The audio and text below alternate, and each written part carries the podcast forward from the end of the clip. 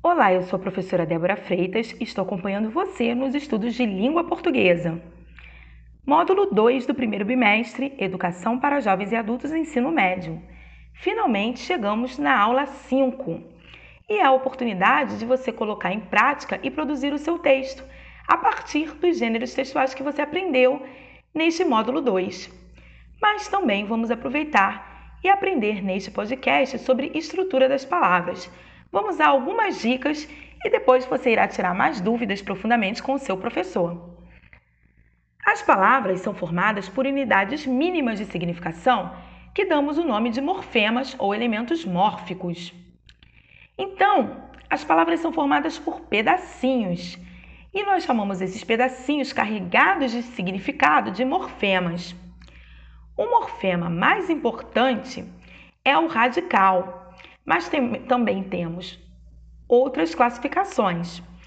Temos o radical, os afixos, a vogal temática, as desinências, as vogais ou consoantes de ligação. Vamos a algumas dicas a partir disso. O radical é o pedacinho mais importante porque é ele o formador de outras palavras também.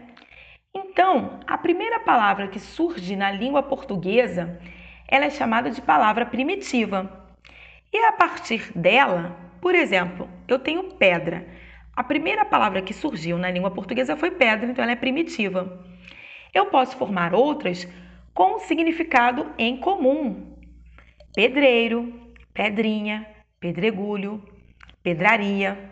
E é aí que eu formo famílias de palavras, chamadas de palavras cognatas. Então, o conjunto de palavras são palavras cognatas elas não podem ser apenas parecidas, elas precisam ter a significação em comum. E é no radical que este significado está. O segredo está justamente na raiz da palavra, que é o radical, o morfema base que contém o significado de uma palavra. E é a partir dele que surgem as famílias de palavras.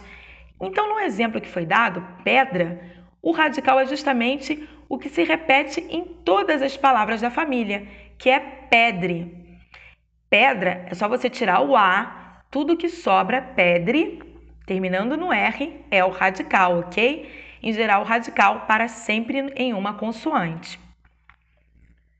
Tudo que sobrar aí serão os outros morfemas, né, que nós aprenderemos a seguir. Mais outro exemplo de radical na palavra. Por exemplo, livro. Livro é a palavra primitiva e a partir dele eu tenho palavras derivadas como livraria, livreiro, livreto, livrinho. Qual é o pedacinho que se repetiu? Isso mesmo, livre. L-I-V-R. Então eu tiro o O final de livro e o que sobrar é o radical. É nele que está a significação da palavra e que é a partir dele que se formam as palavras cognatas, ok? Agora vejamos afixos. Afixos podem ser prefixos, quando nós colocamos antes do radical, e sufixos, quando nós colocamos depois. Então, uma curiosidade. Por exemplo, feliz.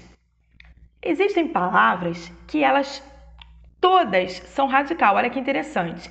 E a dica é você perceber se ela termina em consoante. Então, feliz, ela toda é radical. Então, toda vez que você formar famílias de palavras com feliz, note que feliz vai se repetir em todas elas, certo? E eu tenho, por exemplo, flor. Flor também ela é toda radical. Mar, ela é toda radical. Geralmente as palavras que elas completamente são radical são terminadas em consoante e são as palavras primitivas, tá? Então, eu quero formar uma nova palavra a partir da palavra primitiva feliz. Se eu colocar um pedacinho antes de feliz, eu tenho o prefixo in, por exemplo. Então, eu formo a palavra infeliz. E se eu quiser colocar um pedacinho depois de feliz e formar uma nova palavra, eu posso colocar o sufixo mente e formar felizmente. Ok? Então, por que sufixo? Porque fixo. Porque justamente esses pedacinhos podem se repetir em várias palavras. Eu tenho felizmente, alegremente, necessariamente, certo? Então são pedacinhos fixos e que têm até uma significação em comum. Já a vogal temática, ela pode aparecer tanto no verbo quanto no nome. Mas note, são o próprio nome já diz, vogais. Lembra de pedra? Aquele A final vai ser a vogal temática.